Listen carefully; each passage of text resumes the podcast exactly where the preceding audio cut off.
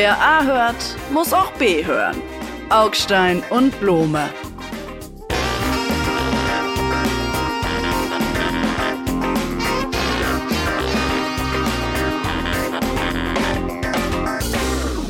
Herzlich willkommen, lieber Herr Blome, zu unserem Podcast im Jahr 2024. Ein frohes neues Jahr wünsche ich Ihnen. Das wünsche ich Ihnen auch, aber ich frage mich, warum klingen Sie wie Herr Precht? So sanft. Jetzt schon? Ich dachte, ich klinge wie Elmar Gund. Den müssten die meisten von unseren Hörern und Hörern äh, googeln. Ich bin noch äh, besinnlich drauf. Vielleicht liegt es aber auch daran, dass ich Silvester in Berlin verbracht habe und hier war ja die Nacht der Repression. Vielleicht fühle ich mich auch einfach wohl immer noch so so reprimiert äh, von der Nein, Sie äh, fühlen sich wohl in einem Repressionsstaat. Übrigens, nach der Repression muss man vielleicht dazu sagen, halt. war ein Begriff Ja. des CDU-Bürgermeisters Wegner, Kai Wegner heißt der Mann. der nun ein amoröses Abenteuer zu haben scheint mit seiner Justizsenatorin, nee, Schulsenatorin. Berlin ist nicht umsonst die Hauptstadt der Bundesrepublik und die Hauptstadt der Herzen. Aber über diese äh, Geschichte reden wir gleich, über das politische und Private. Bleiben wir mal bei der Nacht der Repression. Jetzt mal kein Spaß. Äh, äh, bei, ich meine, Spaß war egal. Letztes Jahr gab es äh, äh, in Berlin, in Neukölln äh, zu Silvester Vorkommnisse, die also, wo praktisch, also ich möchte sagen, der Firnis der Zivilisation ist gerissen. Es war kurz vorm Weltuntergang und so weiter. Und es gab auch tatsächlich ein paar unschöne Szenen, die man Silvester nicht erleben wollte. Jedenfalls war die ganze Republik im Aufruhr und man hat sich geschworen, das darf nie wieder passieren. Also kamen Tausende, und ich meine buchstäblich Tausende von Polizisten aus den 4.500. ganzen, von all, aus allen Gauen des Reichs kam die Polizei nach Berlin, um hier die Silvesterfeierlichkeiten zu sichern. Und es ist auch gelungen, die Nacht der Repression, die der Bürgermeister angekündigt hat. Ich finde, wir sollten alle vielleicht ein bisschen abrüsten. Mental. Sie meinen verbal. weniger Polizei, damit die Kollegen mit und Glauben ohne Migrationshintergrund ihre Raketen weiterhin waagerecht Also, in Menschenmengen abfeuern Ich habe eine? These. Ich habe jetzt eine These. Ich Nee, jetzt These. antworten Sie mal. Ja, ich sage doch, ich habe eine These zu Ihrem Thema. Ich glaube, dass der ganze Sachverhalt nicht stimmt. Sechs Wochen nach Silvester im vergangenen Jahr war in Berlin Wahl. Hm, tick, tick, tick, tick, tick. Halten Sie es nicht auch für möglich, dass sozusagen wegen der bevorstehenden Wahlen das Thema innere Sicherheit von, ich sage mal, interessierten Kreisen Hm. sehr stark nach vorne geschoben wurde, um vielleicht doch auch im Wahlkampf dann relevant äh, wirksam zu werden? War dann übrigens auch so. Und wenn Sie jetzt sagen, dass Sie sowas für völlig unmöglich halten, dann würde ich sagen, dann sind Sie in der Politikredaktion irgendwie falsch, Herr Blome. Das ist natürlich wunderbar jetzt. Aber ich beobachte ja seit geraumer Zeit wirklich ihre Kehre in das Verschwörungsmilieu. Also Sie meinen, die Krawalle der Silvesternacht 2022 auf 2023 waren inszeniert oder aufgebauscht Inszeniert zum nicht. Zwecke einer Law-and-Order-Politik des CDU-Kandidaten den Weg zu bahnen bei Wahlen. So habe ich Sie jetzt verstanden und Nein. ich glaube, ich habe Sie richtig verstanden. Ich habe nicht, nein, inszeniert nicht, da haben Sie mich falsch verstanden, das habe ich auch nicht gesagt. Ich habe, es ist nur die Ja, aber Frage. haben sie jetzt stattgefunden oder nicht, die Krawalle? Ich glaube, dass äh, zu Silvester in Berlin äh, Ausschreitungen stattgefunden haben, die teilweise auch nicht okay sind, wo man sicherlich äh, mit dem Strafrecht und mit dem Versammlungsrecht und ich weiß nicht mit welchem Recht äh, eingreifen muss und auch sollte. Dafür haben wir auch diese ganzen Rechtsmittel. Die Frage ist ja nur, wie geht man nachher damit um und vor allen Dingen, wie geht man dann im Vorfeld beim nächsten Silvesterfest damit um, indem man die Nacht der Repression ankündigt und 4000 Polizisten aus dem ganzen Ja, aber diesmal Bundesgebiet zusammenzieht. Und da würde ich sagen, das ist eben, da habe ich dann schon das Gefühl, dass solche Sachen politisch instrumentalisiert werden. Ja, das glaube ich. So, das, Naja, aber so interpretiere ja ich schon- unsere politische aber das ist Ja Realität. schon, das ist ja schon an sich unlogisch, mein Lieber, weil dieses Mal nach Silvester ja keine Wahlen folgen. Also, was passiert war im Silvester 2022 auf 23 ist, dass es den Polizisten, warum auch immer, außer Kontrolle geraten ist. Das war der eine Vorgang.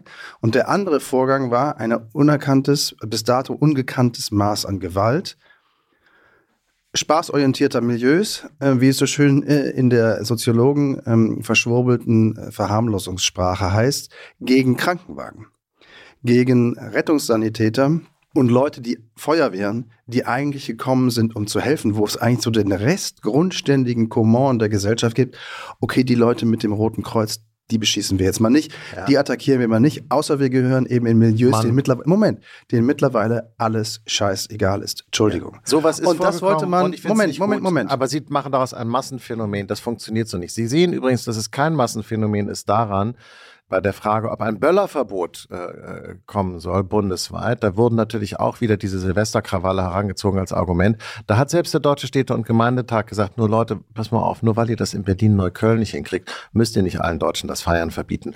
Und diese Art von abgewogener, realistischer Bewertung von Umständen, die würde ich mir äh, bei diesem ganzen Thema wünschen. Aber genau das ist passiert. Nein, ist es nicht passiert. Es sind 4500 Nein, Sie tun so- Polizisten nach Berlin Ja. gestellt worden, damit Wow. sich das nicht wiederholt. Das ist Sie eine- sind ja nicht an andere Orte.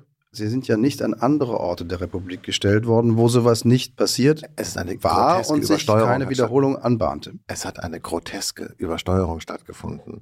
Äh, Und die ist nur möglich dadurch, dass nach Silvester eine Stimmung aufgebauscht wurde. Und das ist in der Tat, um nochmal an den Anfang unseres kleinen Gesprächs zurückzukommen, ich glaube, man hat nach Silvester ganz bewusst und instrumentell äh, das, was dort tatsächlich passiert ist, aufgebauscht, größer gemacht, um es dann als politischen Hebel zu benutzen äh, und um hier eine CDU-Regierung äh, zu reinstallieren. Das hat ja auch funktioniert. Die musste jetzt liefern, hat 5000 Polizisten, 4000 irgendwas, 200 oder so äh, herangezogen in einer Nacht der Repression. Ich weiß nicht, also puh. Ich finde es jetzt ehrlich gesagt nicht so schlimm, dass an bestimmten Hotspots der Stadt ein derartiges Polizeiaufgebot hingestellt wird. Tut mir leid für die Beamten und deren ganzen Überstunden und so toll bezahlt werden die ja nicht. Aber ein solches Aufgebot hingestellt wird, dass es eben auch der Staat abschreckend wirkt und sagt, es ist jetzt mal Schluss mit lustig und wir werden nicht hinterher wieder die Scherben aufkehren und uns nach irgendwelchen Soziologen richten, die das für alles Nein. erklärbar halten. Keine Soziologen, auf gar keinen Fall. Wir, das wir, wir, wir setzen wieder auf Polizeiknüppel statt auf Soziologen. Das ist schon auch ein bisschen der Zug der Zeit, oder? Dass sozusagen man der Meinung ist, ge genug geredet, ja, die 90er Jahre, diese, die Clinton-Ära, wo man dachte, irgendwie so Frieden und Verständigung ließen sich durch Kommunikation und Wandel durch Handel und Handel und so. Das ist jetzt vorbei. Im Kleinen wie im Großen setzen wir wieder auf den großen Knüppel, den 100 Milliarden Knüppel bei der Bundeswehr, den äh, 4000 Mann Knüppel in Berlin. Letztlich hängt natürlich immer alles mit allem zusammen. Man muss nur die Punkte miteinander verbinden. Connect the dots, ja. Connect the dots, sagte mal ein kluger Mann. Ja, vielleicht stimmt das vielleicht sogar auch. Ich denke mir nur, man hat das mit dem Knüppel einfach vernachlässigt. Und das heißt, es jetzt nachzuholen und wieder in sein Recht zu versetzen, heißt ja nicht automatisch, dass andere Sozialarbeit, Entwicklung, Dialog, Handel durch Wandel, Haben Handel Sie- durch Handel nicht auch zu machen. Sie Nur haben es war ein bisschen wenig Sie haben Knüppel in der Luft, nie- sag ich mal. Ja, Knüppel auf den Sack. Sie haben Silvester nie ähm, mal so über die Stränge geschlagen? Sie waren immer artig, brav? Äh, ich habe zumindest keine Krankenwagen mit Raketen waagerecht beschossen. Nein, Das das, habe ich nicht gemacht. Verstehe. Diese Erfahrung fehlt mir im Leben Ja. und ich bin jetzt auch gar nicht so traurig. Ja. Insbesondere, weil man sich ja immer vorstellt, man läge selber in diesem Krankenwagen oder würde ihn fahren. Ja. Ich Und glaube, was- darüber müssen wir nicht reden. Wie gesagt, das halte ich äh, auch für indiskutabel. Das wäre jetzt allerdings auch noch absurder, über sowas Und dann stellen zu sie auf die. Straße und sagen, Menno, das dürft ihr nicht. Wir haben jetzt zwar keine Polizei dabei, euch mal richtig ein rüberzuziehen, aber Menno, das dürft ihr nicht. Lasst das mal, Jungs, bitte. Gut, wie gesagt, und Sie meinen also, äh, das ist ein Massenphänomen gewesen. In ganz Berlin werden in der Sil- Silvesternacht Krankenwagen äh, beschossen. Deshalb brauchen wir 4500 Polizisten, um das zu sichern.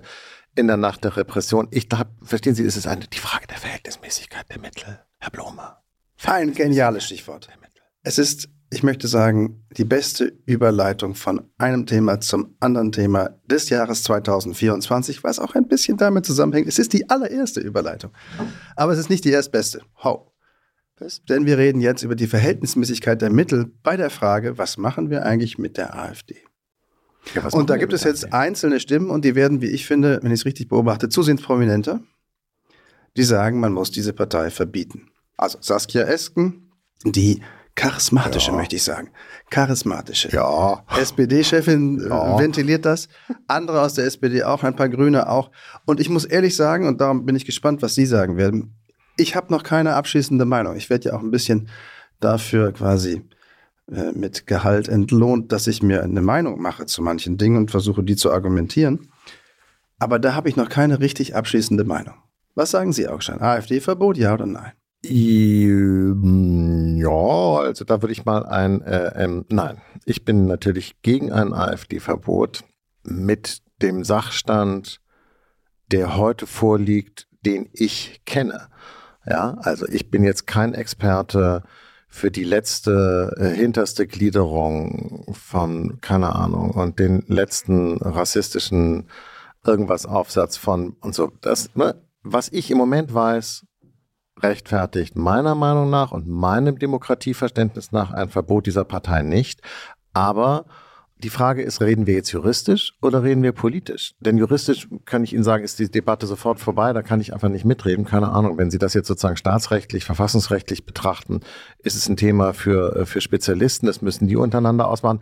Wenn es politisch ist, würde ich sagen, schon der Versuch, nein, schon das Reden über ein AfD-Verbot ist ein kapitaler Fehler und nützt am Ende wem? Der AfD. In Ihrer Logik der AfD, ja. Ähm, also juristisch kann ich das auch nicht beurteilen. Ich könnte auch nicht voraussagen, wie so ein Urteil vor dem Verfassungsgericht mutmaßlich ja ausgehen würde. Es gibt ein paar Kriterien für ein Parteienverbot, das ja im Grundgesetz angelegt ist, die Möglichkeit dazu. Und so auf den ersten Blick würde man schon sagen, ach, die AfD, grosso modo, scheint das irgendwie zu erfüllen, aber das müssten dann Richter entscheiden, das will ich jetzt auch nicht. Ich frage mich aber trotzdem, ob Ihr klares Nein wegen der politischen Betrachtung der Frage wirklich so sonnenklar ist, wie Sie das jetzt in den Raum gestellt haben.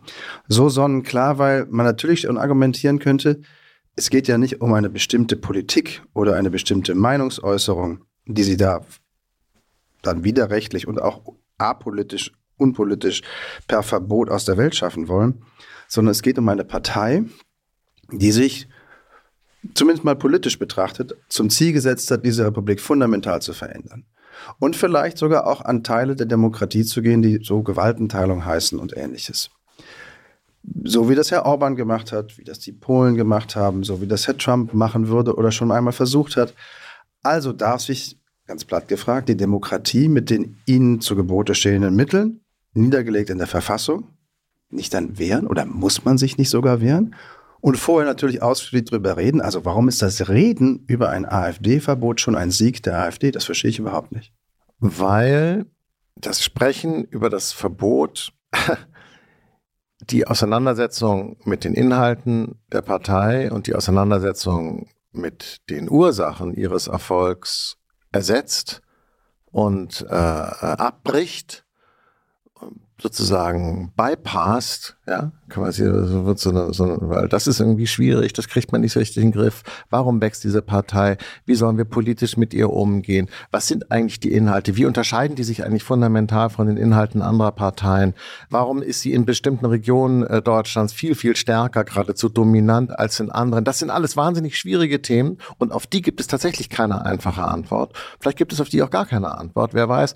Und aber oh, wir können die Partei einfach verbieten. Schwupp, puff, lösen sich alle diese ganzen Fragen und Probleme in Luft auf. So, das ist alles gar nicht mehr so wichtig, weil wir haben die Partei ja verboten.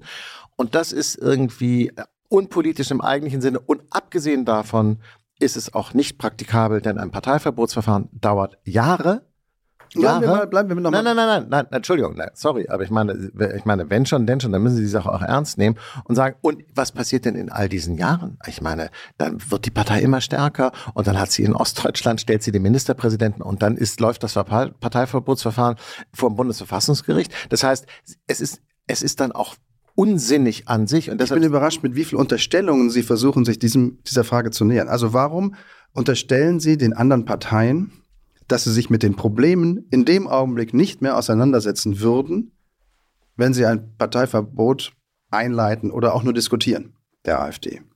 Man kann doch beides theoretisch machen. Also noch einmal, ich bin gar nicht sicher, dass ich ein Parteiverbot für eine kluge Sache halte, weil Sie viele Punkte ja mit Recht erwähnen. Aber ich finde, so ganz viele Gegenargumente sind so hohl. Natürlich könnte man sich weiter über die AfD, ihre Pläne, ihre systemverändernden Absichten und Programm, Teile der Programmatik anschauen und darüber weiter streitig diskutieren und parallel sagen, ihr seid in zwei mindestens äh, Bundesländern bereits amtlich rechtsextrem gestempelt. Worauf warten wir denn noch? Was müsste denn passieren aus Ihrer Sicht, damit man überhaupt darüber nachdenken dürfte, die AfD zu verbieten? Ich tue mich bei dem Thema schwerer, als es jetzt vielleicht den Eindruck macht, denn ich glaube, also mein Leitsatz, ja, wenn ich den haben darf in solchen Fragen, ist, wie gesagt, äh, äh, immer wieder, äh, Demokratie ist nicht äh, nur das, was uns allen gefällt, sondern eben das, was die Mehrheit der Leute will. Im Rahmen unserer freiheitlich-demokratischen Grundordnung, keine Frage, das ist schon richtig. Und deshalb gibt es im Grundgesetz ähm, äh, den entsprechenden Paragraphen 18 zum Beispiel, äh, das Artikel 18, der äh, erlaubt ja äh, äh, Leuten Grundrechte zu beschneiden, wenn sie diese Grundrechte selber außer Kraft setzen wollen. Also wenn sie sie missbrauchen, um sie außer Kraft zu setzen. Deshalb ja zum Beispiel auch die Idee, Leuten das passive Wahlrecht äh, zu nehmen, also sie nicht mehr wählbar zu machen. Das sind alles massive Eingriffe in das Funktionieren unseres Staates, unseres Gemeinwesens. Und ich sehe ehrlich gesagt bei der AfD, aber wie gesagt, vielleicht gucke ich nicht genau hin, ich sehe im Grunde nicht, dass die Partei das rechtfertigt. Natürlich ist es eine irgendwie rassistische Partei, aber ehrlich gesagt, gucken Sie sich mal um auf der Welt, gucken Sie sich mal um in Europa. Die Gesellschaften, in deren Kontext wir uns bewegen, die demokratischen Systeme, zu denen wir uns zugehörig gefühlen, ticken inzwischen zu großen Teilen genauso rechts wie die AfD ist. Was wollen Sie denn da mit denen machen in der EU, in der NATO sozusagen? Der sogenannte Westen wandert nach rechts politisch. Wollen Sie das irgendwie verbieten? Ich, das ist das falsche Instrument. Ja, Diskutieren, kämpfen, ja. Verbieten, nein. Also, wenn das ganze politische System ein kleines Stück nach rechts wandern würde, da hätte ich, Entschuldigung, nicht viel gegen. Weil es ja auch eine ganze Zeit lang sehr weit nach links gewandert ist. Das ist nicht das Problem. Und ob die Frage, die Frage, ob die AfD eine andere, rechtere Rentenpolitik will oder nicht, als andere Parteien, ist mir auch ziemlich egal. Das hat alles nichts mit der Frage zu tun, kann man diese Partei überhaupt so betrachten oder muss man sie so betrachten, dass sie eigentlich einem Verbotsverfahren unterfallen müsste.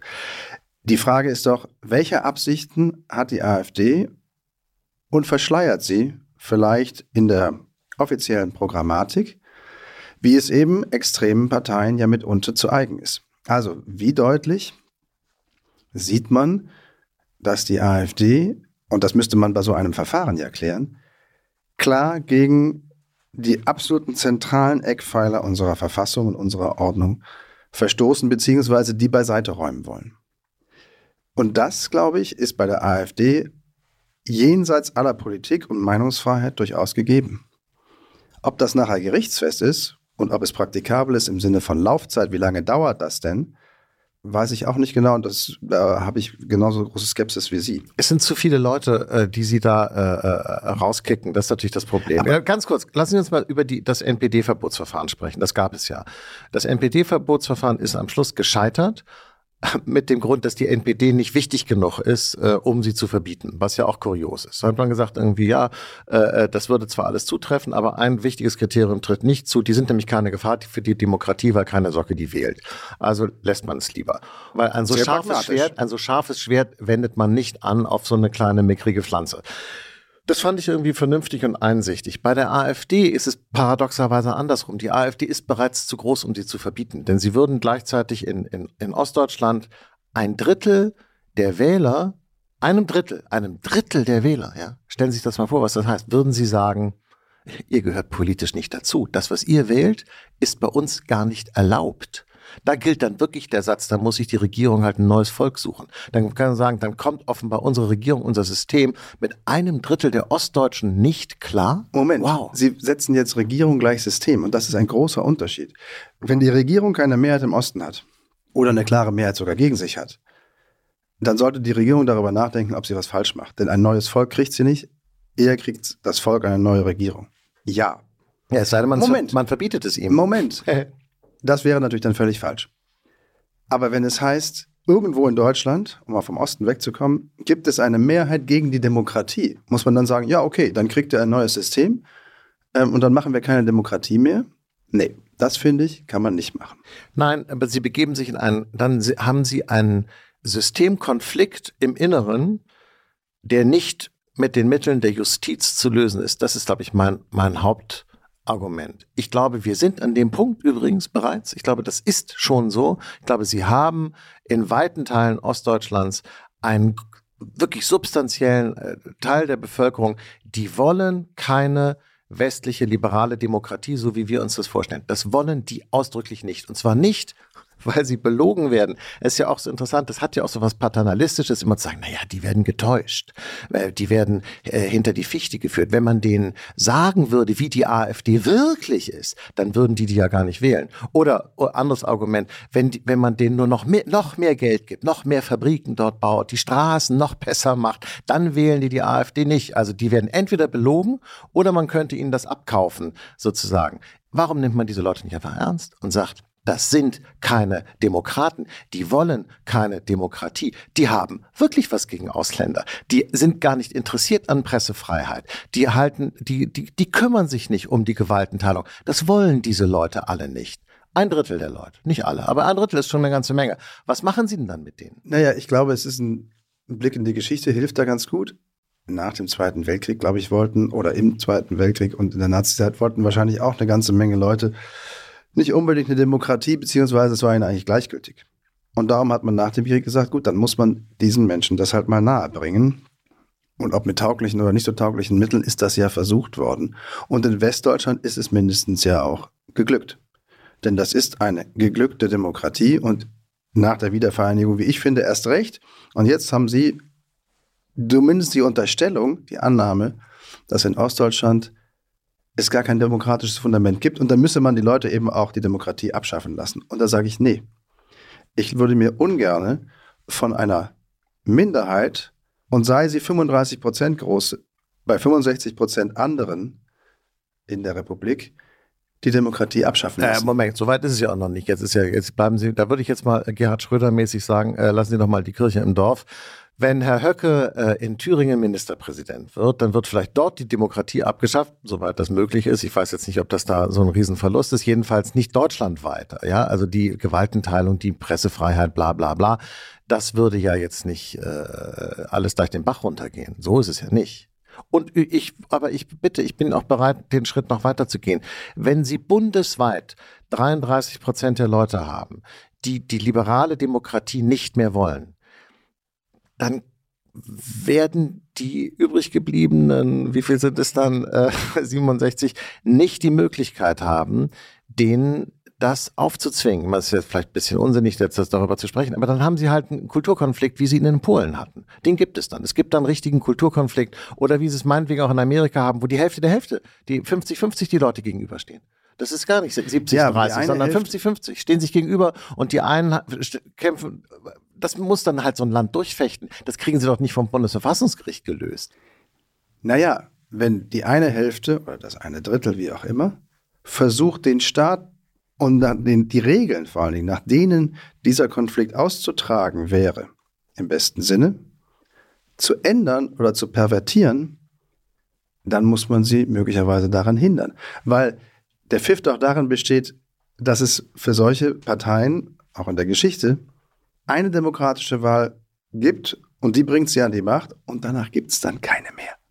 Beziehungsweise irgendwas im Staat verändert sich so bei den Medien, bei der Medienfreiheit, bei den Gerichten, bei der Gewaltenteilung letztlich, dass es eben de facto kein freies Land mehr ist. Schauen Sie doch nach Polen, schauen Sie doch nach Ungarn. Orban ist einmal mehrfach und dann ein letztes Mal demokratisch gewählt worden und dann hat er angefangen, seinen Staat umzubauen und lässt seitdem wählen, aber zu Bedingungen, die wir nicht mehr als frei bezeichnen würden.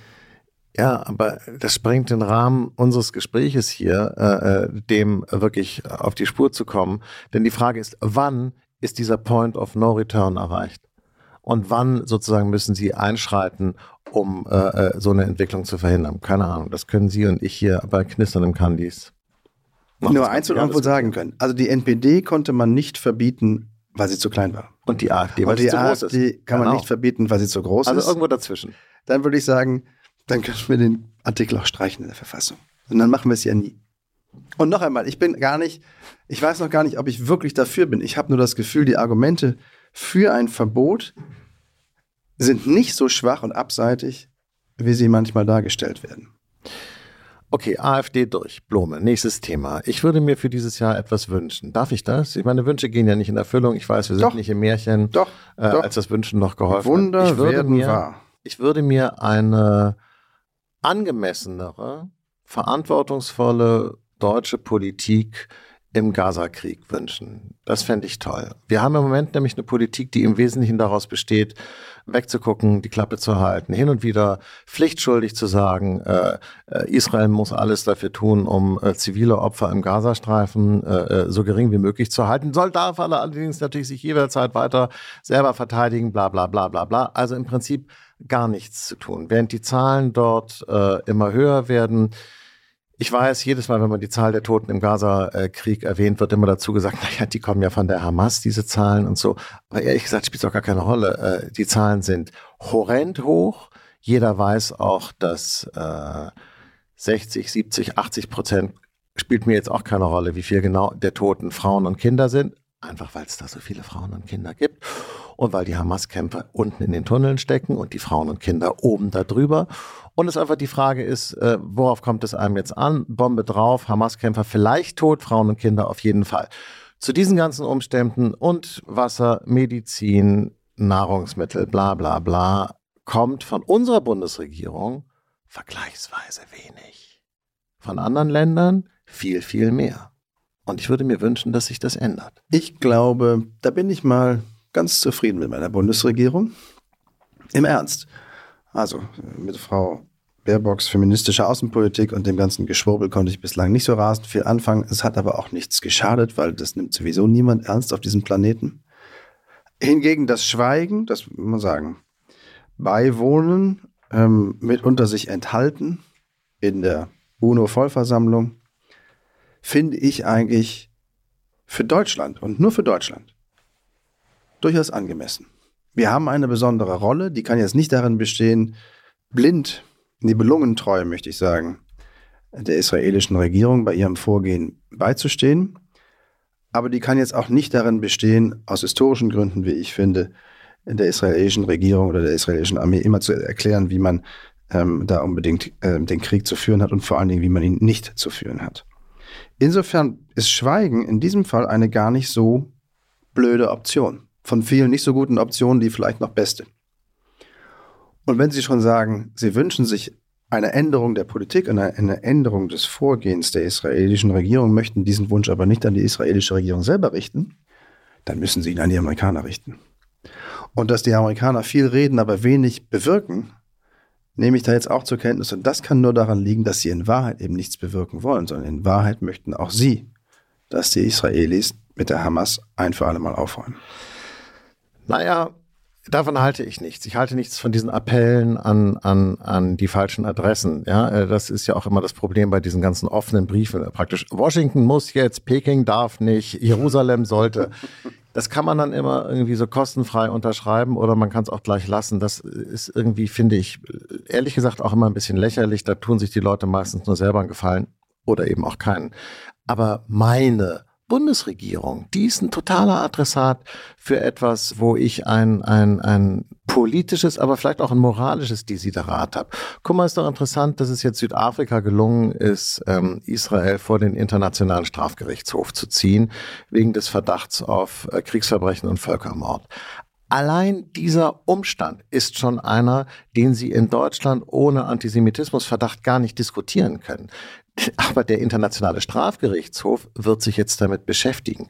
Auf Bestreiben von äh, Südafrika, die übrigens, was Rassismus und Apartheid und so angeht, einige historische Erfahrungen mitbringen.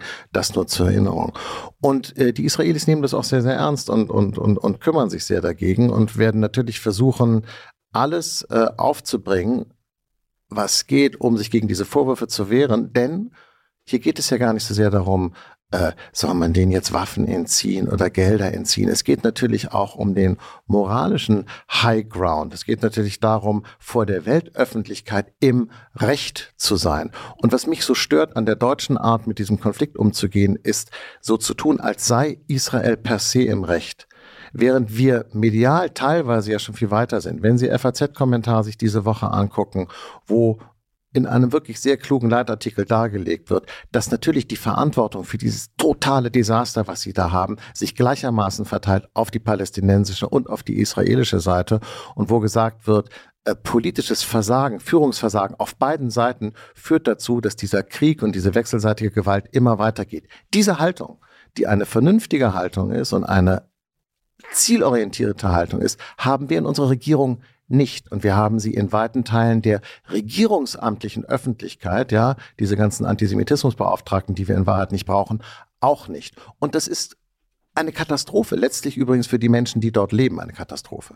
Also darauf muss man dann zwei Dinge antworten. Zum einen, was schafft die internationale Gemeinschaft an Druck und an Möglichkeiten da, sinnvoll, sinnstiftend tätig zu werden?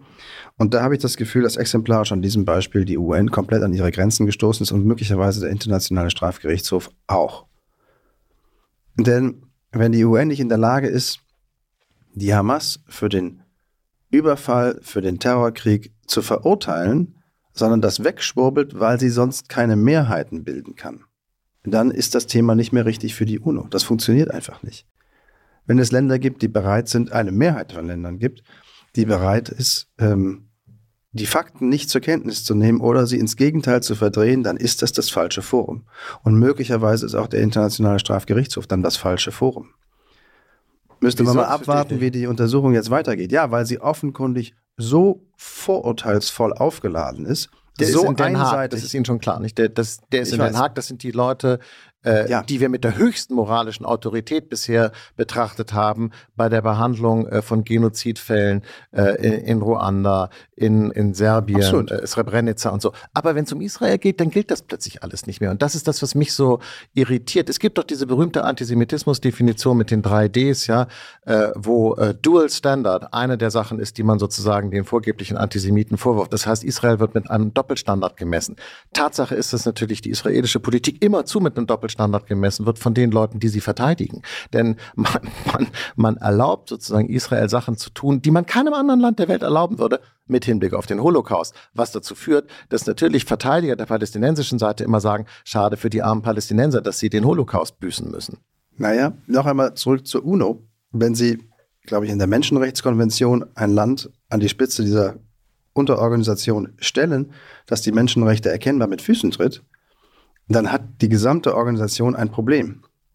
Ein moralisches Problem, ein, wie soll man sagen, Imageproblem. Und ich weiß nicht, ob das Ausfleddern und Inflationieren des Begriffes Genozid auf das, was im Gazastreifen passiert, so sinnvoll ist und uns für die Zukunft und die Behandlung solcher Fälle oder solcher Fragen so entscheidend weiterbringt. Und was die Haltung der Bundesregierung angeht. Warten Sie doch mal ab. Das hier ist nämlich, wir haben vorhin geredet über die Frage Politik, äh, AfD-Verbot. Und da haben wir darüber äh, versucht, es zu trennen, ist es jetzt ein politisches oder ein juristisches Thema? Da war ich sehr dafür zu sagen, es ist ein politisches Thema und kein juristisches. Hier ist es umgekehrt. Der Genozidbegriff ist ein völkerrechtlicher Begriff und er lässt sich natürlich mit den Mitteln des Völkerrechts klären und festmachen und damit lassen sich natürlich Sachen bezeichnen, sonst bräuchten wir ihn gar nicht. Ich kann das hier gar nicht vorwegnehmen, weil ich kein Völkerrechtler bin. Ich kann Ihnen nur sagen, es gibt in Israel eine Menge Leute, die sagen, wir sind froh, das sind natürlich die sogenannten Linken, wir sind sogar froh darüber, dass die israelische Politik in Den Haag jetzt verhandelt wird, weil die israelische Regierung nichts tut gegen die Leute, in ihren eigenen Reihen, also Regierungsmitglieder, die sagen, äh, die, ist, die Palästinenser müssen raus aus dem Gazastreifen, das besiedeln wir jetzt hier alles und wenn nicht, dann werfen wir halt eine Atombombe. Das sind alles klare Völkermord. Äh, äh, Kennzeichen, ja, Vertreibung, massenhafte äh, Auslöschung und schon die Rhetorik ist nach der Völkermordkonvention verboten. Schon nach dieser Konvention, die übrigens Israel unterzeichnet hat, kein Wunder, wegen Holocaust, wäre die Regierung verpflichtet, viel, viel stärker vorzugehen gegen diese Leute in den eigenen Reihen. Das tut sie aber gar nicht. Warum wohl? Warum? Ja, warum? Weil, sie, weil Krieg ist. Ach so, weil Krieg ist. Und deshalb darf man das sagen. Nein, man darf nicht, man darf, ah. nein, natürlich darf man das nicht sagen mit der Atombombe, ist doch klar. Aber sie können jetzt auch nicht, finde ich, ein ganzes Land vor den Internationalen Gerichtshof ziehen, Nein, natürlich nicht Wenn, Menschenskinder, es geht immer die, nur um die Regierung, für die, Herr Blome. Es ja, für die, äh, meinetwegen auch die Regierung, für die Äußerung eines einzelnen durchgeknallten Ministers. Also, das damit will ich das überhaupt nicht verharmlosen. Was der gesagt hat, das ist ein Rechtsradikaler. Ja, das ist eindeutig. Ah, und der Typ, der gesagt hat, äh, die Palästinenser müssen raus und wir besiedeln das alles. Ja, das ist genau also Vertreibung ist auch Nein, ein, auch ein Die Vertreibung wird keine Lösung sein, das wissen Sie auch. Und sie wäre natürlich auch wieder das Völkerrecht und wieder alle Moral. Andererseits, Moment, finde ich, oder habe ich so ein bisschen drauf gewartet, dass irgendwer irgendwie auch die Hamas-Führung mal für irgendeinen Kadi zieht, die dieses Inferno losgebrochen hat. Oder die Hisbollah oder aber den Iran, der das Ganze finanziert, erkennbar. Wer hat jetzt den Iran in der UNO eigentlich angeklagt, in Anführungsstrichen, den kompletten Nahen und Mittleren Osten zu destabilisieren So, mit das islamistischen ist, äh, klassischer Milizen? Fall, klassischer Fall von Derailing. Ich habe geredet über die deutsche Regierung und über meine, meine Neugierde, wie die sich verhalten werden, nur rhetorisch. Es geht mir rein um das Reden zu diesem südafrikanischen Vorstoß und der, der, der Entscheidung von Den Haag, Israel Taten im Gaza-Krieg äh, zu untersuchen. Wir sind ja nur, es ist quasi ja nur eine Ermittlung, ja, die da äh, Okay. jetzt läuft. Aber wir hatten von und ich, bin, Double ich bin sehr gespannt, gesprochen. genau, Ja. und ich bin sehr, sehr gespannt, äh, wie unsere Bundesregierung sich dazu verhält. Bisher ist es so, dass wir eine weitgehend feige und sehr wortarme, wortkarge Bundesregierung haben, weil wir unter diesem bleischweren Gewicht dieses Wortes, die Sicherheit Israels ist Staatsräson Deutschlands, äh, die Debatte abwürgen. Und das ist ein, etwas, was mich schon geraume Zeit stört. Vielleicht passiert ja ein Wunder. Ein Wunder. Ein Stichwort. Ein Stichwort. Ich finde, es sind ganz viele Wunder passiert. Darf ich mal, oh Wunder, von Ihrem Brötchen abbeißen? Nehmen Sie es doch ganz. Also, was Das ist jetzt ein Wunder, dass Sie das zulassen. Von Ihrem Franzbrötchen abbeißen darf. Das ist wirklich ein Wunder am Anfang des Jahres. Es ist ja fast wie zu Weihnachten. Das wollen Sie doch jetzt nicht alles senden, oder? Doch, Nein. doch, Wunder, es geschehen so viele Wunder. Also, wir fangen mal mit einem echten Wunder an. Eine japanische Maschine stürzt in Tokio auf so ein Löschflugzeug oder sowas und geht in Flammen auf. Und man denkt, oh mein Gott, da bleiben die nächsten 150 Menschen tot liegen. Und dann klettern die und rutschen die äh, als Jahrmarkt aus dem Flugzeug raus. Und es gibt keine, so, also Verletzte bestimmt, aber keine Toten. Aber, Und das Ding sieht aus wie eine ausgebrannte Hülle von gar nichts. ja, aber die Feuerwehr war innerhalb von drei Minuten da und die Evakuierung hat perfekt funktioniert. Ich würde mal sagen, wenn Sie einen äh, Flugzeugunfall haben, dann bitte nur in Tokio und zum Beispiel nicht in Berlin, weil da wäre dann, äh, äh, Das ist doch, das ist doch da jetzt wären die mies. Kollegen gerade in der Pause oder es sind mies. zu wenig, weil, weil bei, nach Corona haben viele den Job gewechselt und es gibt keine Betriebsfeuerwehr mehr und Ich würde das. So, Doch. jetzt werde ich für eine Sekunde mal ernst. ja, ja, ich meine das ganz Die ernst. Bereitschaft zum Bitte. Volkssport nörgeln ist gut für 10% AfD. Ach, Doch, ich bin genau. Dass sie einfach, das Einzige, was ihnen zu dem Wunder von Tokio einfällt, ist, in Deutschland oder Berlin wird das aber ganz anders gelaufen. Das macht die AfD stark. Ohne Witz. Also ich meine, ein bisschen positiver Patriotismus. Ist das egal. Ich freue mich jedenfalls wirklich, weil ich fliege relativ viel und ich freue mich tatsächlich für die Leute, die da rausgekommen sind und möchte nicht wissen, wie die sich gefühlt haben. Und das ist wirklich ein Wunder, weil wenn man sich das anguckt im Internet, man kann, heute ist ja alles sozusagen, wird ja live gefilmt. Auch wenn man gar nicht weiß, dass was passiert, ist trotzdem immer eine Kamera drauf gerichtet. Und es sieht einfach irre aus und es hat funktioniert. Ja. Ich kann nur herzlichen Glückwunsch und mich freuen. Und deshalb gibt es vielleicht doch Wunder. Es gibt eben Wunder. Kai Wegner findet eine Weiß, Freundin. Es wird einmal ein Wunder geschehen, was? Kai Wegner, der Berliner Oberbürgermeister, oder wie das heißt, regierende Bürgermeister, findet eine neue Liebe. Ist das nicht auch ein Wunder? Jetzt, jetzt verleppern sie sich so ein bisschen. Verstehe ich jetzt nicht. Das finde ich eine wunderbare Herzblattgeschichte. Es ist nur auf Gerüchtebasis, wir reden. Aber sie ist halt Gerüchte. Nein, das sind, wie, das, das, das, Entschuldigung, das steht erst bei der, in der Bildzeitung und dann im Spiegel. Dann wird es ja wohl stimmen. Aber nur auf Gerüchtebasis, weil sonst kriegen sie Post vom Anwalt. Scherz. Denn das ist das Einzige, was der Herr Kein Scherz. Wegner bislang gemacht hat, in der Sache der Anwalt einzuschalten, der gesagt hat, wenn ihr darüber sprecht oder schreibt oder redet oder auch nur daran denkt, dass Darüber dieses Wunder stattgefunden haben könnte, Ja. dann kriegt er Post von mir. Nein, aber die Frage ist doch sozusagen, die dahinter steht, weil die Frau, um die es sich da handeln soll, äh, wäre ja, wenn es denn so wäre, eine Senatorin äh, seiner äh, Landesregierung. Und da sagen dann Leute, das geht irgendwie nicht aus Compliance-Gründen. Und da muss ich jetzt mal sagen, das verstehe ich komischerweise nicht. Und das ist jetzt kein Sarkasmus, keine Ironie, ich verstehe es wirklich nicht. Jetzt mit, das erklären Sie mir mal im Ernst. Warum? Glatteisgefahr? Nein, ohne Witz. Warum kann nicht der Bürgermeister äh, privat auch zu tun haben mit einer seiner Senatorinnen? Der, er, er, er kann die ja nicht irgendwie einsetzen und absetzen, wie er will. Man, das ist ja sozusagen in einem Verband einer Regierung, einer Partei, eines administrativen Systems. Warum dürfen die nicht, oder bin ich jetzt, checke ich das nicht? Tja, ich glaube, er ist ihr Chef. Ja, aber um viel Geld geht's da ja nicht. Das ist jetzt ja nicht so, dass die irgendwie, also jetzt, ist das schlimm? Ist das noch eine Beziehung auf? Wäre das, wenn es denn so wäre oder so sein sollte, noch eine Beziehung auf Augenhöhe. Sie machen sich über das Thema schon lustig, das merke ich schon an Ihrem Gesichtsausdruck, den jetzt unsere Hörerinnen und Hörer nicht sehen können. Aber ich nehme es ernst, weil ich verstehe wirklich nicht, warum können die nicht eine, eine Affäre, ein Verhältnis haben, meinetwegen auch heiraten und ich weiß nicht was. Heiraten dürfen die schon noch. Ist nicht verboten. Ja, nur weil sie Senatorin ist und er Bürgermeister? Gerade an diesem wundervollen Anfang eines wundervollen Jahres möchte ich der Liebe da nicht im Wege stehen, habe aber das Gefühl, dass eine der beiden, Kai Wegner oder die Senatorin, jetzt mal so ein bisschen einen anderen Berufsweg suchen muss, weil so nah beieinander in einem, wie soll man sagen, Chef, Chefin, Untergebenen, Untergebenen Verhältnis ist das, glaube ich, nicht so gut. Das ist, ähm, man würde jetzt auch nicht sagen, dass der CEO und seine Finanzvorständin oder die, der weibliche Vorstandsvorsitzende und der Finanzvorstand unbedingt ein Paar sein sollen in einer großen Firma. Irgendwie ist das so eine Bauchsache, das geht eigentlich nicht. Aber wie gesagt, es kann ja einer von beiden aussteigen und vielleicht ist es sogar besser, wenn kein Wegener aussteigt. Wer weiß schon. Jedenfalls wünsche ich äh, äh, den beiden keine Nacht der Repression. Tschüss, Blume. Dazu sage ich jetzt nichts.